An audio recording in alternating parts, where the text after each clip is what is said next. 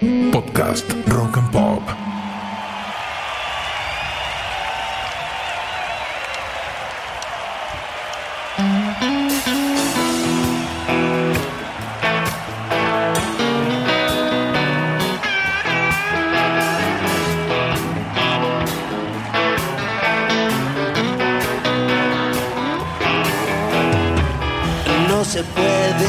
Bienvenidos remadores a un nuevo episodio de Manual para Sobrevivientes, un podcast un tanto filosófico que trata de ser motivador, que tiene la misión de que logres tus sueños y que está hecho con mucho corazón, basado en mi propia experiencia y que hoy es una realidad gracias a mucha gente que hizo lo que sabía hacer para que hoy pueda compartir con vos todo lo que sé.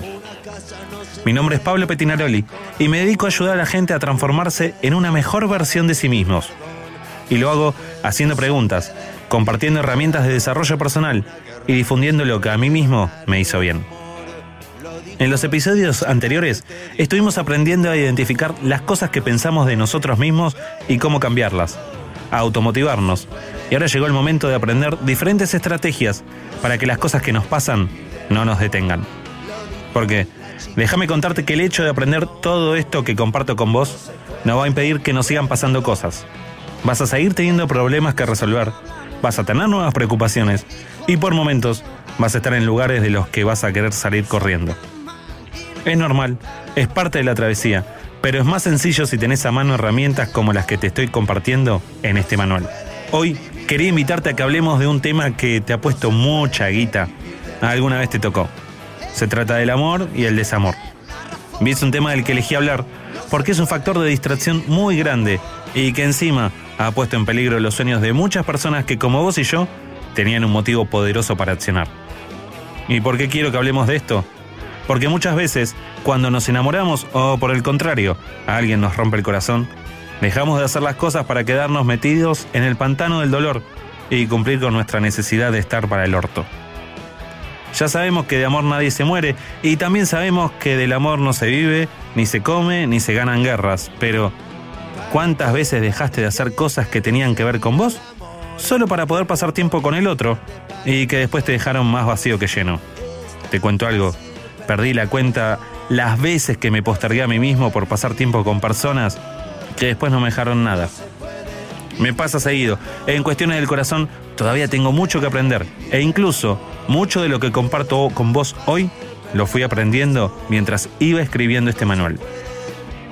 Entonces, para el episodio de hoy, te voy a proponerte que hagamos una pausa, que nos enfoquemos un poco en todo lo que venimos trabajando y que podamos analizar qué cosas hacen que dejemos de lado nuestros sueños para sentir que de ese modo nos van a querer más. Porque todos queremos ser queridos y por eso hacemos casi todo en esta vida. ¿Lo aceptemos o no? La necesidad de amor y reconocimiento está en el top 3 de las cosas que rigen nuestras acciones diarias. Podemos convenir que el amor se siente en el corazón, pero más de una vez nos gana la cabeza. Y cuando la cabeza está conquistada por un pensamiento negativo que se repite una y otra y otra puta vez, necesitamos recuperar nuestro poder. Puede ser que pensemos todo el día que nos van a cagar, que es más lindo o más lindo que nosotros, que no estamos a la altura o simplemente nos sentimos inseguros todo el tiempo. ¿Qué quiero decir con ceder el poder? Que todas las relaciones son un juego de poder. Cuando una relación es sana, el poder es compartido. No quiere decir que se reparte en partes iguales, sino que cada uno tiene un poder en distintos ámbitos. Pero cuando no es sana, es cuando aparecen los problemas. Y lo que quiero que te preguntes ahora, o que analices, es cuándo le das al otro el poder para hacer con vos lo que quieras. ¿Sabes cómo te vas a dar cuenta? Porque cuando lo haces, cambia tu estado de ánimo. Porque, vamos a sacarnos la careta. ¿Me vas a decir que no festejaste como un gol un mensaje que estabas esperando? ¿Me vas a decir que nunca te pusiste contenta o contento porque esa noche lo veías? Eso está bien. Sentir mariposas en la panza, pensar que te vas a poner, a dónde vas a ir a comer o si tenés forros para la noche. Lo que está mal es que todo tu día dependa de eso, que todas tus actividades se vean nubladas si te suspendió la cita o te clavó el visto y no te contestó. Ahí entregaste el poder. Y cuando me refiero a entregar el poder, hablo de que ponemos afuera cosas que tenemos que buscar dentro. ¿Te acordás que en el capítulo anterior hablábamos de la automotivación?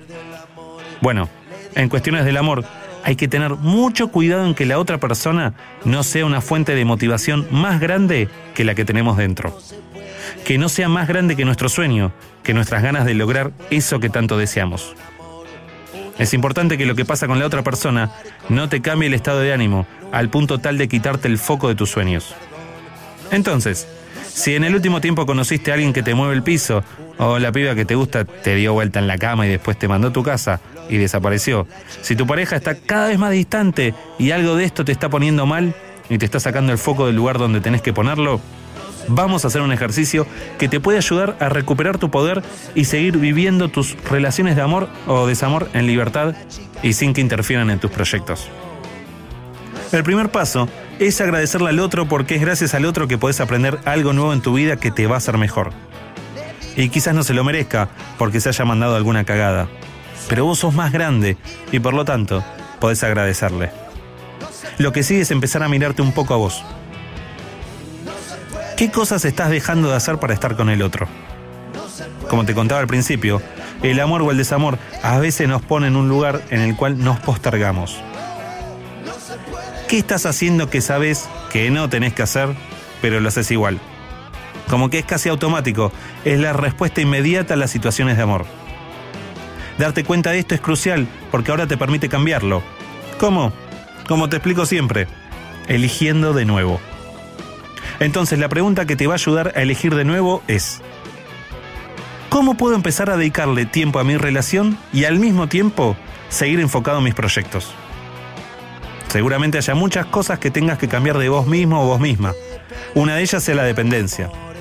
Aceptalo, no te castigues, sos humano. Todos en mayor o menor medida necesitamos del otro para reconocernos. El punto de este asunto es que a nuestros sueños no los va a poder cumplir nadie que no seamos nosotros mismos. Tu pareja puede inspirarte, motivarte e incluso acompañarte, pero tu sueño es tuyo. La satisfacción del logro cumplido, la experiencia de vivir el sueño que soñaste, es tuya y nada más que tuya. Por lo tanto, tus proyectos tienen que estar primero. Y no hablo de un lugar egoísta en el que solo te miras a vos, sino de un lugar sano, donde ejerzas tu libertad de crear tu propia realidad y que esa realidad sea compartida con alguien que quiera acompañarte en la vida. Y seguramente me digas, todo muy lindo Pablo, pero eso es en el caso de una persona que tiene pareja. Pero ¿qué hago cuando me dejan o cuando me rompen el corazón? Y la respuesta es lo mismo. Agradecerle al otro por haberse ido, porque significa que a tu vida vienen cosas nuevas, que necesitan de ese vacío que generó la partida de otro para llenarte de nuevas experiencias. Agradecele por lo que te enseñó mientras estuvieron juntos, porque seguramente alguna de esas cosas te sirvan hoy para usar de herramientas para lo que viene. Por ejemplo, en mi caso, a cada una de las chicas que me rompieron el corazón, les agradezco por haberme dejado su música. Muchos de sus temas me acompañan y me motivan hoy. ¿Qué pasa entonces si estamos distraídos? Bueno, amigo, buena amiga, la distracción es arrastrar nuestra energía al lugar equivocado. Corta. Cuando nos sentimos distraídos, es que en realidad estamos mirando por demás al lugar incorrecto.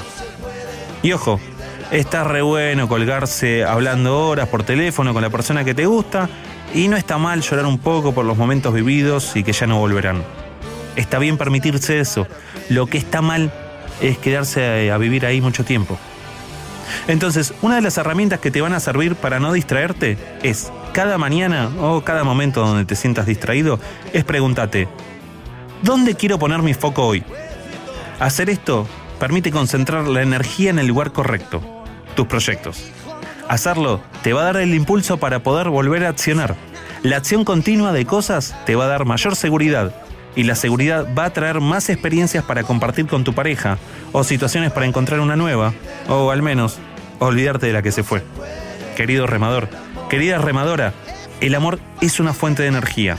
Es la más importante de todas. Pero las cosas que aprendimos de chicos sobre cómo vivir el amor y las relaciones son una mierda. Y son las cosas que aprendimos las que hacen que nos desenfoquemos mucho. Conozco miles de casos de personas con mucho potencial que dejaron todo por amor y que muchos años después se arrepintieron de eso y la tristeza se apoderó de sus vidas. No está mal mandar todo a cagar e irte a vivir a nono, aunque la idea sea del otro. El tema es no sentir que dejaste todo por amor. La idea es que lo hagan juntos, que sea un proyecto de los dos, un sueño de ambos. Elegite en libertad. Priorizate y concentrate en tus proyectos, tanto si estás empezando una relación nueva, si ya tenés una que anda medio medio, o si la que tenías se terminó. ¿Y por qué te digo esto? Este episodio fue escrito en el medio de un flechazo fugaz, de esos que te atraviesan de tal manera que te dejan sin aire, sin respiración, esos que continuamente estás pensando en cómo sigue la historia. Hoy lo comparto con vos porque si no hubiera aprendido todo lo que aprendí, hubiera estado distraído, sin seguir con mis sueños por un rato largo, metido en la incertidumbre sin hacer nada por más tiempo del necesario. Así que vamos a repasar la estrategia para impedir que el amor o el desamor nos corra de nuestros sueños. Primero, identifica en qué momento tu atención se va de tus proyectos y se enfoca en lo que el otro hace. Segundo, agradece lo que está pasando porque es una oportunidad de aprender cómo volver a tu centro. Después, recordad cuáles son tus motivos para accionar, que por cierto los tenés y son muy grandes. Y por último, elegite en libertad y a conciencia cuánto tiempo vas a dedicarle a cada cosa y comprometete con eso. Asumite el creador de tu propia libertad y confía en que el ocuparte de vos y tus proyectos va a ser el impulso para que la gente que querés se quiera quedar en tu vida y que la que se fue deje el lugar para personas nuevas. Sí, yo sé que a veces pensar en esta idea cuesta, pero cuando cueste, agradece. Agradecer libera. Ahora solo te toca hacer la tarea. Si en el último tiempo el amor te estuvo jugando una mala pasada, búscame en arroba Pablo Petinaroli con doble T en Instagram y charlemos con un vinito virtual de por medio. Mucha de mi experiencia puede servirte, porque en cuestiones del amor ya estoy bastante fogueado. Te espero en el próximo episodio de Manual para Sobrevivientes, acá, en la radio de la cual me enamoré de adolescente y a la que nunca le solté la mano. El amor para toda la vida quizás existe, solo que hay que saber dónde buscarlo. Te mando un abrazo y sigamos haciendo que las cosas pasen. Podcast Rock and Pop.